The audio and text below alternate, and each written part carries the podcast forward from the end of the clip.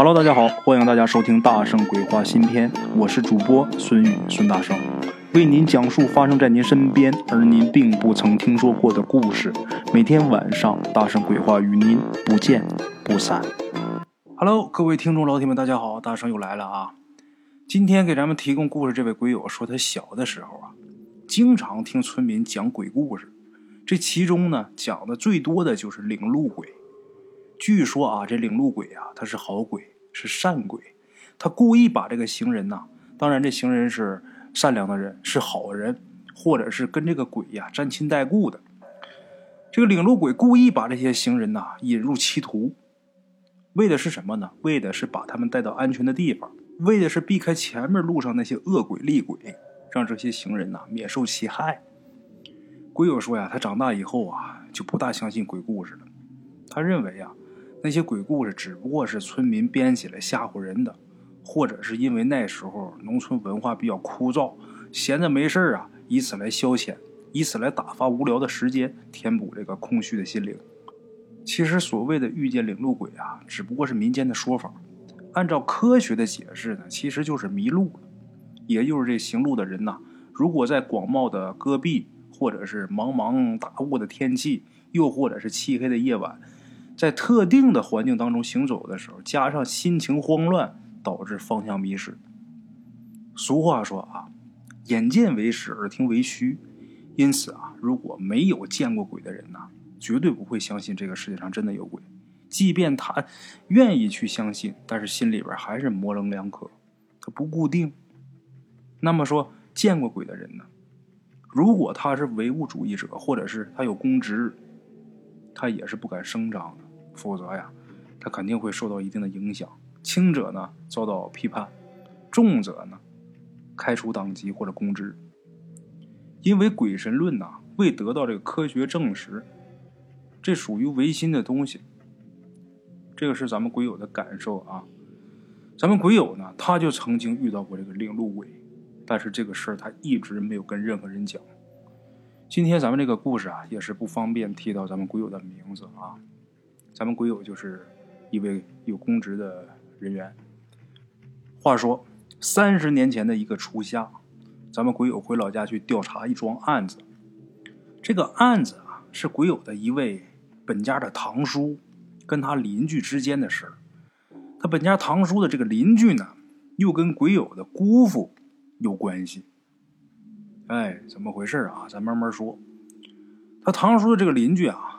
对他堂叔是一直是怀恨在心，总想找机会报复。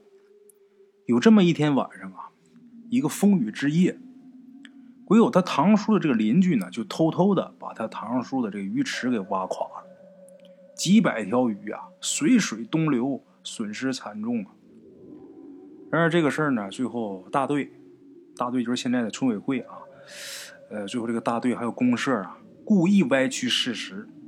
就以这个大雨所致鱼池决堤为由，反倒判鬼友他堂叔叔啊赔偿，因为这池水决堤冲毁鱼池以外邻居的土地，还有玉米呀、红薯啊等等这些损失。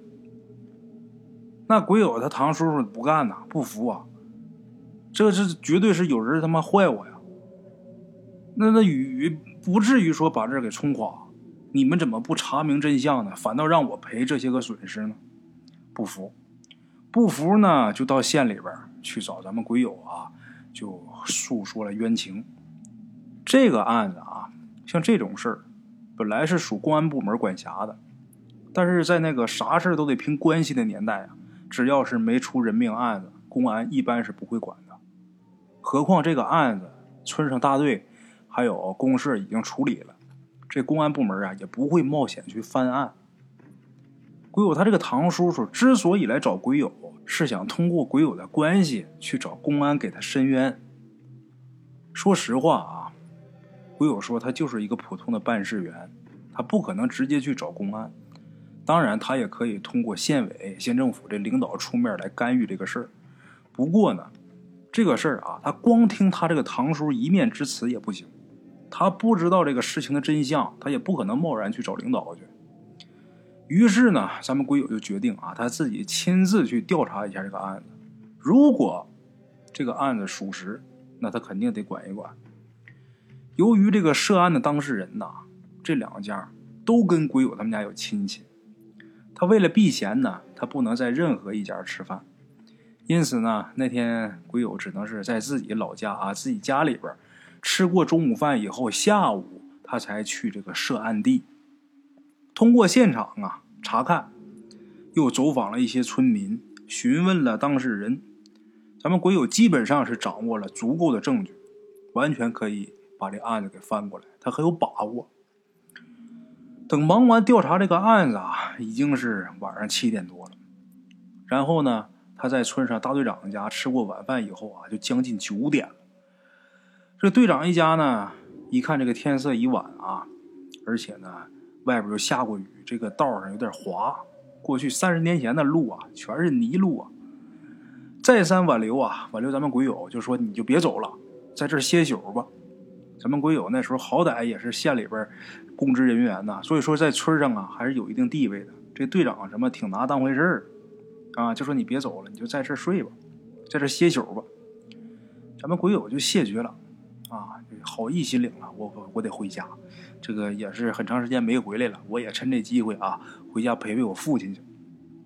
那村长一听说那人不愿意留，那就算了吧，就说这路上不安全。那个，我安排两个人送你回家吧。当时他在大队长家喝酒的时候啊，不光他跟大队长，还有其他的村民，就说安排两个人送你回家吧。咱们鬼友也是婉言谢绝了。为什么呢？因为呀，大队长家离他家不远，也就二十分钟的路程，而且那条路啊，他上小学的时候经常走，那再熟悉不过了，就闭着眼睛也不可能走错。那天下午啊。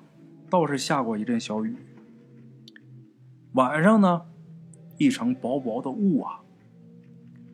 咱们鬼友从大队长家出来，打着村民借给他的手电筒，在那条他十分熟悉的乡间小道上，大步流星的往家走。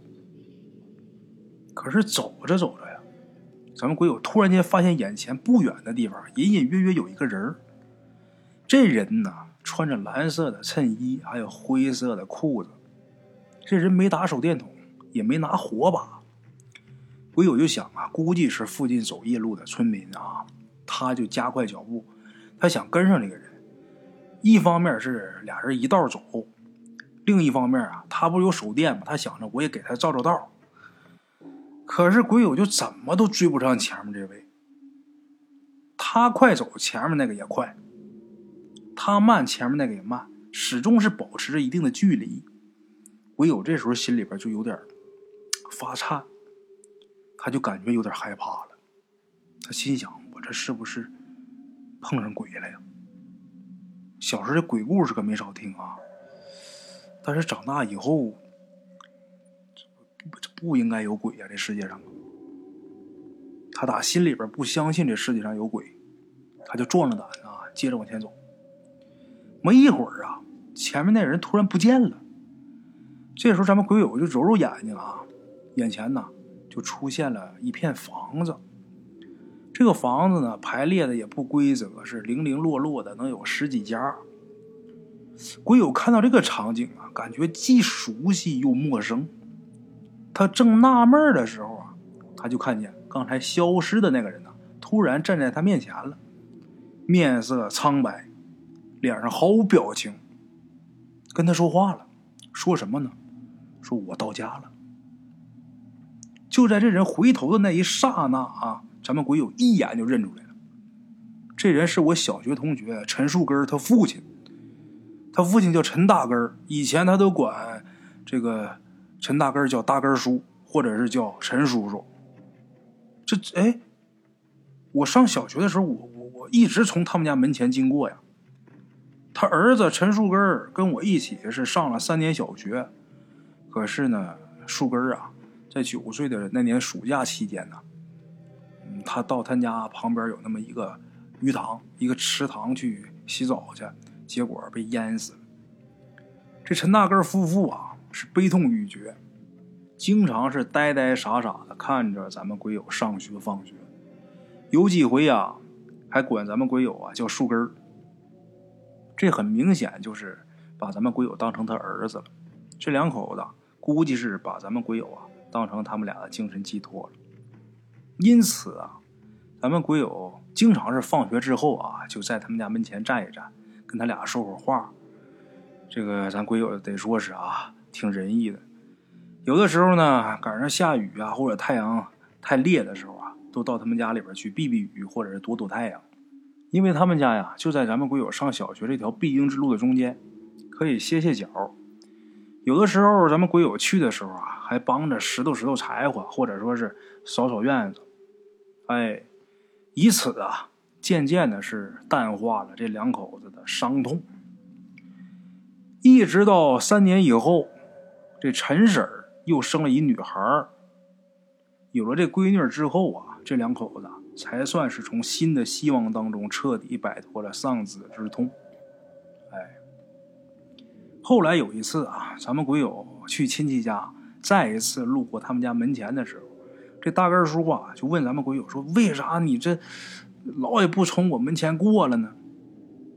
咱们鬼友就说：“呀，那个我早就上初中了。”大根叔啊，这个时候这大根叔啊才恍然大悟，然后就说：“孩子，以后有空啊，常来看看我，怪想你的。”咱们鬼友啊点头：“哎哎哎。”可是后来啊，咱们鬼友考上中专了，毕业以后呢，就在县城工作，一直啊也没回去看过这两口子。没想到啊，咱们鬼友今天晚上很意外的看着大根叔了。这大根叔就说呀：“我到家了。”咱们鬼友哎，大根叔喊了一声，这大根叔他也没答应，径直的呀就去。开门去了，开房门去，然后回头啊，还是面无表情的跟咱们鬼友说：“我就不留你了，我也不送你了，你自己回去吧。”说完之后，这大二叔就把门给关上了。咱们鬼友当时觉得挺善，这咋这 咋这个态度呢？他正转身准备走的时候啊，这时候却突然间发现他找不着出路。就是在这些房子中间转来转去，鬼友记得很清楚。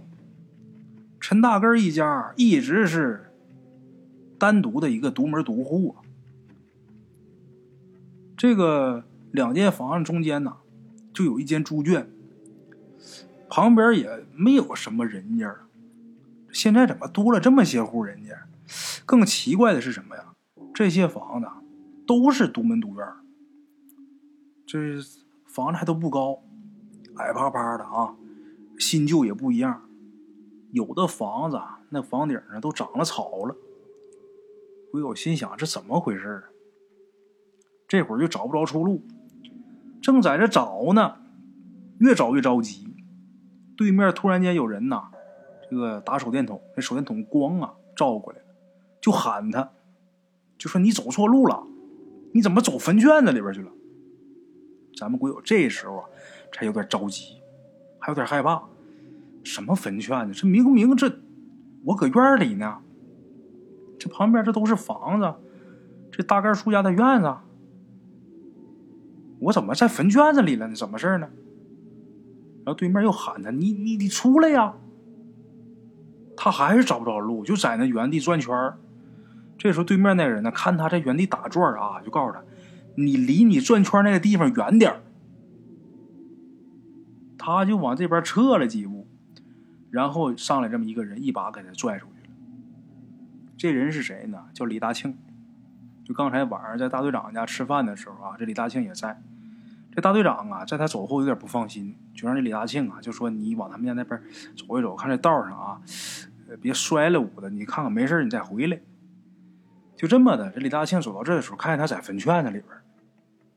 也奇怪了，这李大庆把他薅出来之后啊，这个他刚出来，刚到这个李大庆身边，刚出这个院子，就眼前呐突然间一亮，这人就之前好像有点浑浑噩噩的，这会儿一下就清醒了，打着手电筒仔细一看呢，刚才那些七零八落的房子早就不见了，面前都是大大小小的坟堆儿，把鬼友吓得直冒冷汗。汗毛一下就竖起来了，然后啊，他就沿着这个坟圈的这个边儿，跟这李大庆啊往出走。又经过了一个一个坎儿，有一个田坎儿啊。过这坎儿之后啊，上了一条小路，走了一段之后才上了大路。就刚才他走的时候，他记得他一直在大路上走，但是这会儿一看可不是，他可下了道了，急急忙忙的，他就跑回家。李大庆给他送到家之后啊，他说：“你大庆，要不你别走了，你在我们家睡吧。”大庆说：“嗨，我没事我回去。”这李大庆胆儿大，李大庆自己又回去了。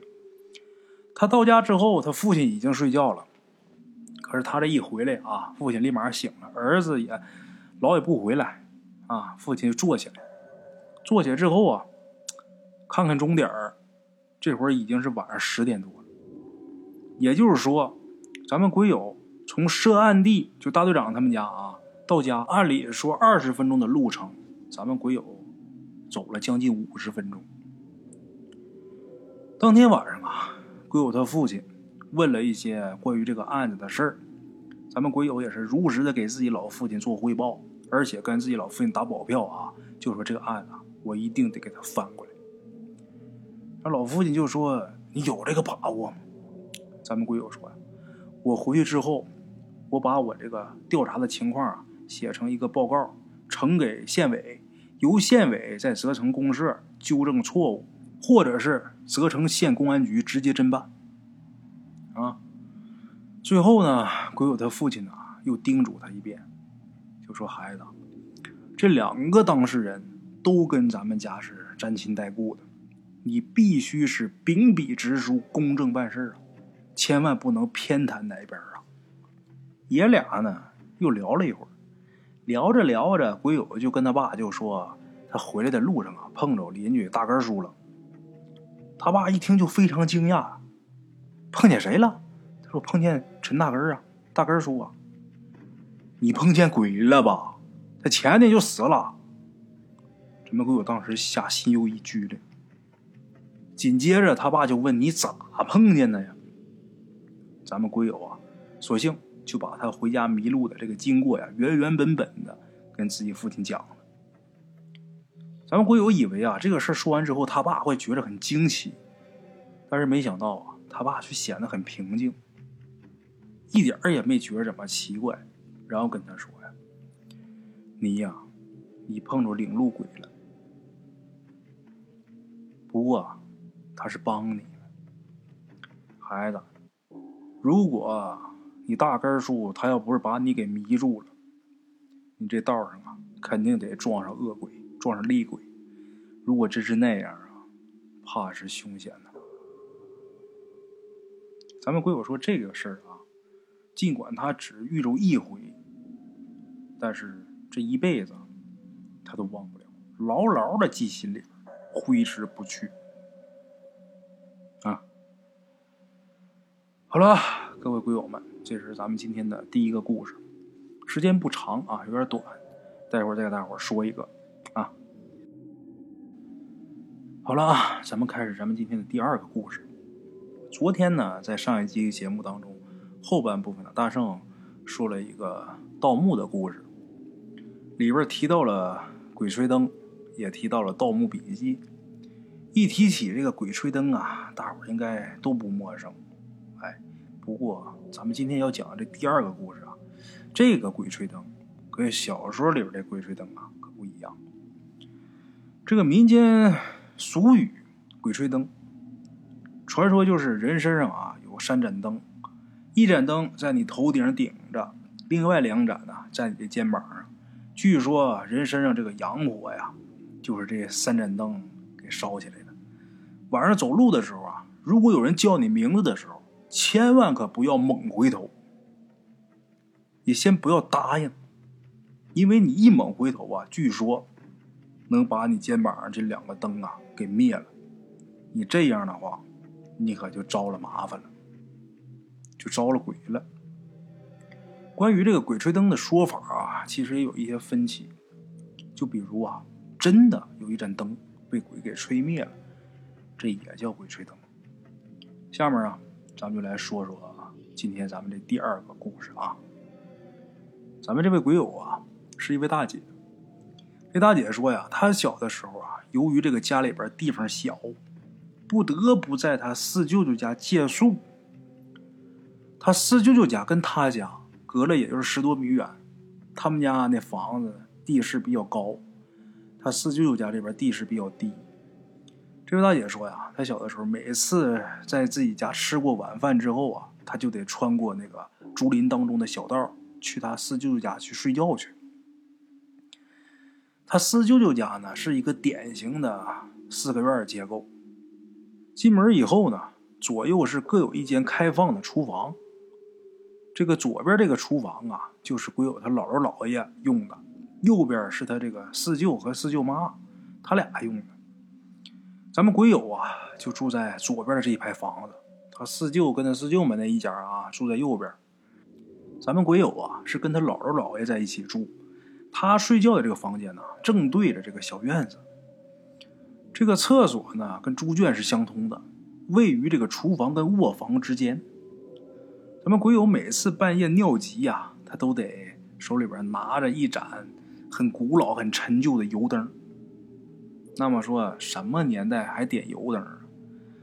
当时啊，其实家家户户早就已经通电了，但是鬼友他这个四舅妈呀，为人是尖酸刻薄呀。他就很不满鬼友他姥姥姥爷收留咱们鬼友在他们家住，因为这个啊，绝对不允许咱们鬼友上厕所的时候开灯。话说，在这么一个夏季，有这么一天啊，有这么一位婆婆，这婆婆是鬼友他这个四舅四舅妈隔壁的这个婆婆，这婆婆平时还挺疼咱们鬼友的，这婆婆去世了。当时咱们鬼友啊，什么都不懂，太小了。就他就知道啊，这婆婆没了以后，他就没有冰糖吃了。当天下午啊，鬼友他舅妈他们呢，去给这个老人呐穿寿衣。咱们鬼友当时也是跟着去凑热闹啊。很厚的这个蚊帐啊，挡住了咱们鬼友大部分的视线。他就看见这婆婆呀，躺在那儿，露出手脚。平时啊。总给他抓糖的那双手啊，显得是那么消瘦恐怖。脚上呢，已经穿上了黑色的布鞋，这鞋尖啊，很尖，尖尖的。咱们鬼友看看也没什么意思啊，就离开了，就走了。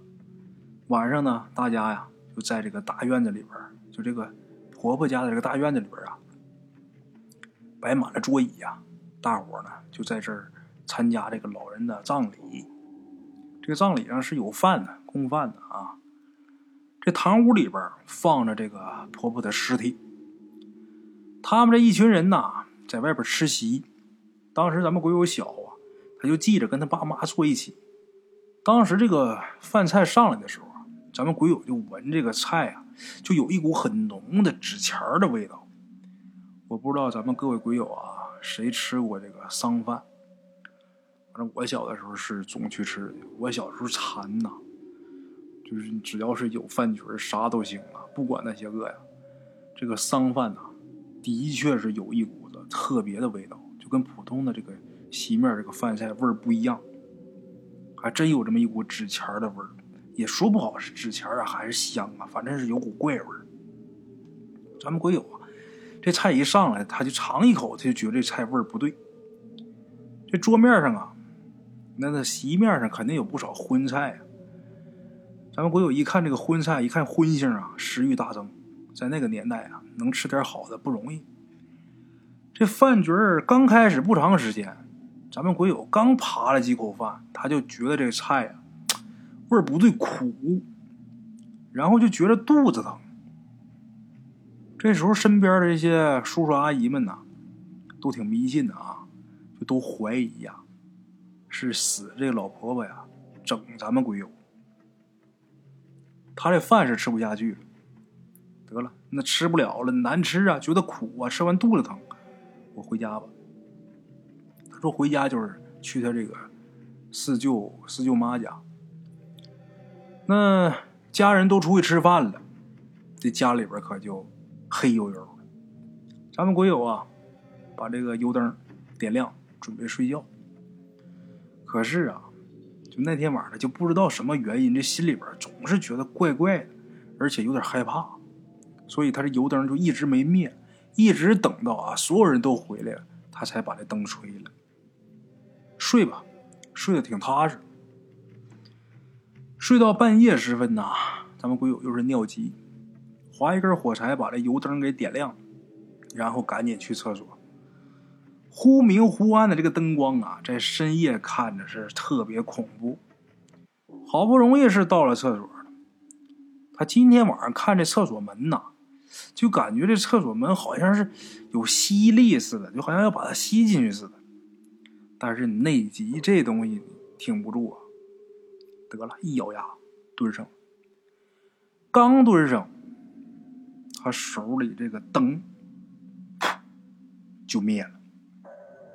噗的一声就灭了，咱们鬼友赶紧从这口袋里边把火柴给掏出来啊！掏出来之后，把这灯又点亮了。结果刚点着，就好像旁边有人吹气儿似的啊！噗，又灭了。如此反复了几回呀，把咱们鬼友吓得厕所都不想上。赶紧啊，站起来，站起来跑出去啊，就把旁边的电灯给打开。可是刚打开，这心情还没平复呢，就听他四舅妈啊，站在屋里边怒骂呀：“赶紧给我关了！”咱们鬼友啊，怕他四舅妈比怕鬼还厉害，赶紧的吧，默默把这灯关了。等回到床上之后，他才想起来，我那油灯忘拿回来了。但是一想啊，我姥姥姥爷这会儿啊就在里屋呢，他也没那么害怕。等上床之后呢？平时啊，这个蚊帐一直挂着，他也不愿意放。今天他把这蚊帐特意还放下来。这蚊帐一放下来，这空间呐一密闭啊，这人呐就更踏实。过了一会儿也睡着，也睡过去。也不知道睡多长时间，似睡非睡间呐，咱们鬼友就看见这个院子里边啊，突然亮了一下，然后啊，就看这院子里边啊。就飘下来一个人的身影，咱刚才说了，他睡觉的房间正好能看见院子里边，就飘下来一个身影，迷迷糊糊当中，咱们鬼友好像是看见了隔壁家死去的这个老太太，这一下人就精神了，定睛一瞅，就是这老太太，就是这老婆婆，还是穿着白天她那身寿衣，奔咱们鬼友就飘过来了，把咱们鬼友吓得都快吓死过去了。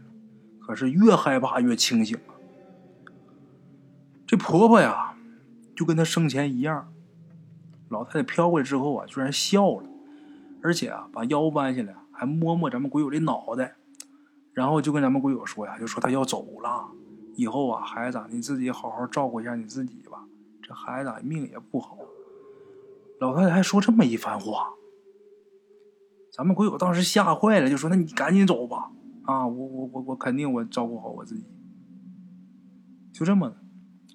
或许是因为这天也快亮了，或许是老太太呀一看这孩子可能害怕了，看了咱们鬼友一会儿啊，飘走了。这老太太刚飘走，咱们鬼友脑子就感觉一沉，紧接着昏天黑地的又睡过去了。不知道为什么啊，就那种情况下一般是睡不着的，可是老太太一走啊。脑袋突然一沉，又睡过去。第二天，咱们鬼友醒了之后啊，赶紧把这个事儿是告诉自己爸妈，还有自己姥姥姥爷。这个鬼友他姥姥啊不放心，晚上不敢让他一个人睡了，他姥姥过来啊，跟他睡了一段时间。睡一段时间之后呢，可也没什么事儿。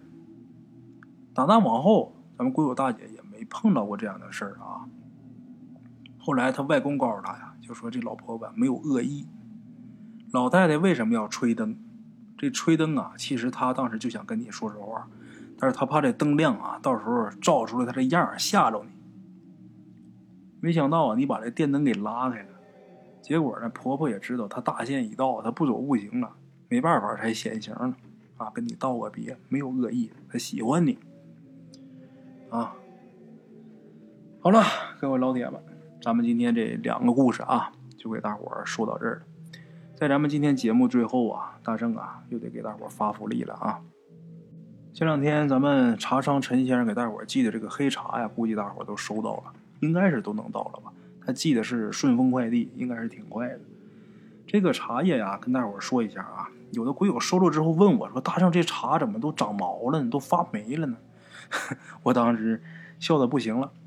人家这黑茶本身它是发酵茶，这个茶叶呀，茶商陈先生是建议咱们各位鬼友啊，在半个月之内把它给大现在给大伙寄去的这个，在半个月之内啊把它喝完。因为这个黑茶，你想让它有功效，你就得喝够量。喝够量，你不能说喝少，喝少没有什么效果。这个对身体特别有好处。在这儿跟大伙说一下啊，如果大伙喝好了的话，大家多多支持啊，多多支持。这茶叶确实不赖，而且说卖的是也不真不贵啊。要么大上我也不能推荐。这两天啊。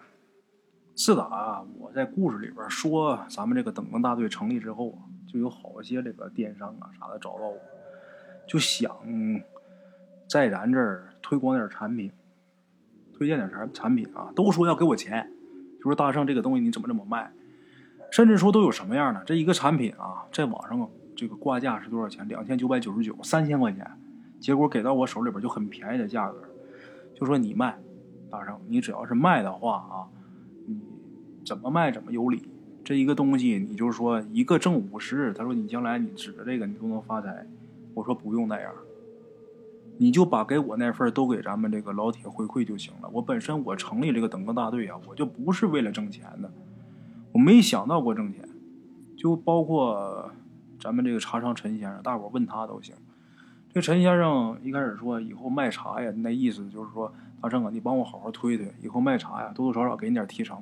我都跟那个陈先生说，跟陈哥说，我说哥呀，你别那啥了，别给我，你就是能有多大优惠幅度，你都给咱们鬼友老铁就行。这帮老铁一直这么支持我，我也没有什么可回馈的啊，只能是把故事讲好。另外一个呢，等更大队既然成立了，卖货的你少挣点买货的呢，咱说咱买咱便宜点互相都好就得了。这是我的目的，我没想着挣钱或者怎么样。除了这些人之外啊，还有好些个。心术不正的，总想指着我挣点钱，就是说想玩点套路啊，挣点钱的。其实我挺生气的。你真的啊，你要真有什么困难，你找到我没有问题。但是你要是侮辱我这智商啊，那你可真是想多了。我这智商真要是不够用的话，我也不可能在这给大伙说故事啊，我也不可能有这么些人听我的故事。你玩的那点招数，你糊弄不了我。你真要想挣钱的话，你好好挣钱，你别玩套路。我可能跟你扯那个蛋吗？我真玩套路了，我坑的是谁呀？坑的是我的听众啊！我要那么干，我不是傻了吗？我的这老铁，你别研究，你也别动，你乐意上哪卖上哪卖那些玩意儿。我在我这里边，但凡我提到的，我就是给大伙发福利的东西，不是福利的东西啊，我提我都不提。这里边绝对不涉及到我挣一分钱的事啊。那么说，今天给大伙发什么福利呢？这也算是发福利啊，也算是给朋友帮忙。呃，之前如果听过我直播的好朋友，可能对这个人比较熟悉。这人叫宋少英，他是我的好朋友啊。包括我们大圣鬼话的封面啊什么的，都是人家给我设计的，一分钱没收我的，都是好朋友。这个宋少英老师啊，他是咱们中国美术家协会的会员。哎，这个有一个网站叫水墨云书画网啊，他是设计总监，也是现任河南省扶贫开发协会的副主任。哎，他平时工作呢是在大学里边做书画老师，他自己有这么一个网站叫水墨云书画网。我就想着呀，给大伙儿发点什么福利呢？正好赶上宋少英老师啊，他自己刚建了一个网店，他平时呃出售自己的一些作品。一些书画作品，还有其他老师的一些书画作品都非常棒。宋老师的字儿还有画绝对都没问题，字儿很漂亮啊，画画的也很精美。我家里边有钟馗图，这都是宋老师给我画的啊。呃，之前呢，呃，确实是没少麻烦人家宋老师。这个淘宝店开了呀，我是主动找到他，我说宋老师，你看你店开了，我能不能给你帮帮忙啥的呀？宋老师说。那你就帮我推广推广呗。我说那行啊，我说推广是推广，我说我现在我可成立一个等更大队，我说你得有福利呀。结果啊，咱俩商量商量，他就做了一个链接。这个链接呀，大伙只要是在百度上搜索啊“水墨云书画网”，你只要是搜索“水墨云”这个网页，你点开之后啊，就是宋老师弄的这个书画网站。你进去之后啊，现在在首页最上方就有一个大圣暗号。你只要是一点这张图片啊，它就会自动去跳转到淘宝。呃，这个淘宝商品呢是一幅字，你想要什么字，你跟客服说，宋老师亲自给写。你要个什么宁静致远呐，要个家和万事兴啊，要个天道酬勤呐，上善若水呀，都行啊，到时候宋老师亲自给你写。呃，这个画本来呀是卖三百八十八、三百九十九的。但是我都说了发福利啊！我说宋老师啊，你别卖那么贵呀。他这画为什么卖这个三四百？因为人家是裱好的。我说你别这么贵啊，给大伙发发福利啊，然后我们也给你带点流量。他说那多少钱合适啊？我就一点一点给他往下砍。最后我说你别太狠呐，大圣啊，你得让我保个本儿吧。我说那你就保个本，你就别挣钱了。嗯，最后是定到啊，这幅字一米八长。八十公分宽，你挂沙发挂哪儿都行，都够大。你挂在办公室啊，挂在自己家客厅沙发背景墙上都可以的。他写的非常漂亮，嗯，你想落什么款到时候你跟宋老师说就行啊。他本身是卖三百九十九的，最后跟他说到是八十八块钱，八十八块钱给你裱好，还包邮，这个绝对就是到家的价了。裱这一幅画是六十块钱。这个快递费你怎么的也得十块钱吧？你就便宜的快递你也得七八块钱吧？这就够七十块钱了。剩下人家还有纸有墨呢，他挣也挣不了两块钱。所以说人家就算是白玩，就是白赚流量。就这样啊，大伙如果有这个喜欢字画的啊，可以去关注一下这个网站。有想要这个产品的，就是想要刚才大伙跟大伙说的这个啊，大伙可以去呃按照我说的。百度搜索“水墨云”，点开之后啊，直接点大声暗号，跳转到这个淘宝之后啊，一定要对暗号啊。这个暗号就是等更大队，你把这四个字给客服打过去之后，下面你就告诉他给我改价，三百九十九，你就让他给我改八十八就得了，八十八包邮啊。呃，有喜欢的大家多多支持啊。好了，各位老铁们，咱们今天就先到这儿了啊！明天同一时间，搭上鬼话不见不散啊！边的茶楼，人影错落。用声音细说神鬼妖狐，用音频启迪人生。欢迎收听《大圣鬼话》。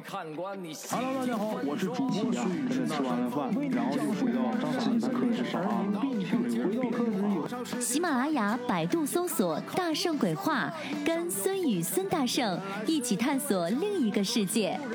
那天山女子独守空城，也只是感谢鬼友们，感谢鬼友们，感谢鬼友们一路陪伴。大圣鬼话，见字如面。欲知后事如何，且听我下回分说。